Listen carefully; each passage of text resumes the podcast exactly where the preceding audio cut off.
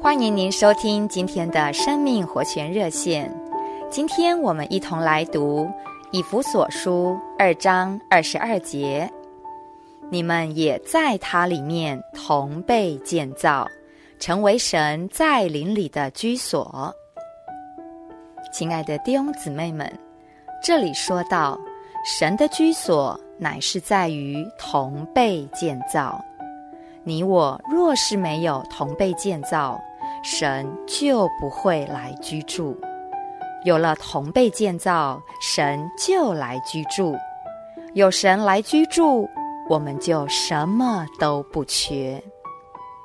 在教会生活中，特别是在侍奉配搭里，若是你有你的意见，我有我的感觉，或许外面不说。里面却满了议论和批评。你讲道，我撇嘴；你祷告，我摇头；你祷告完了，我再来一篇祷告，隐隐约约地反对你。若是有这种不建造的光景，就算传了福音，人也不会得救。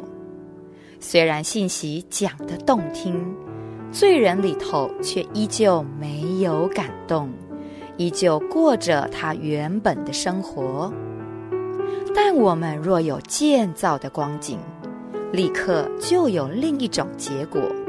我们讲的话可能结结巴巴，上言不接下语，但是人一进来坐一坐，就感觉有一种力量抓住他们的心。叫他们不悔改不行。亲爱的弟兄姊妹们，这是一件奇妙的事。当我们建造起来，就成为神在灵里的居所，我们的教会生活就满了神的祝福。亲爱的弟兄姊妹们，你愿意经历神的祝福吗？愿我们都在主里面同被建造，成为神在林里的居所。谢谢您的收听，我们明天再见。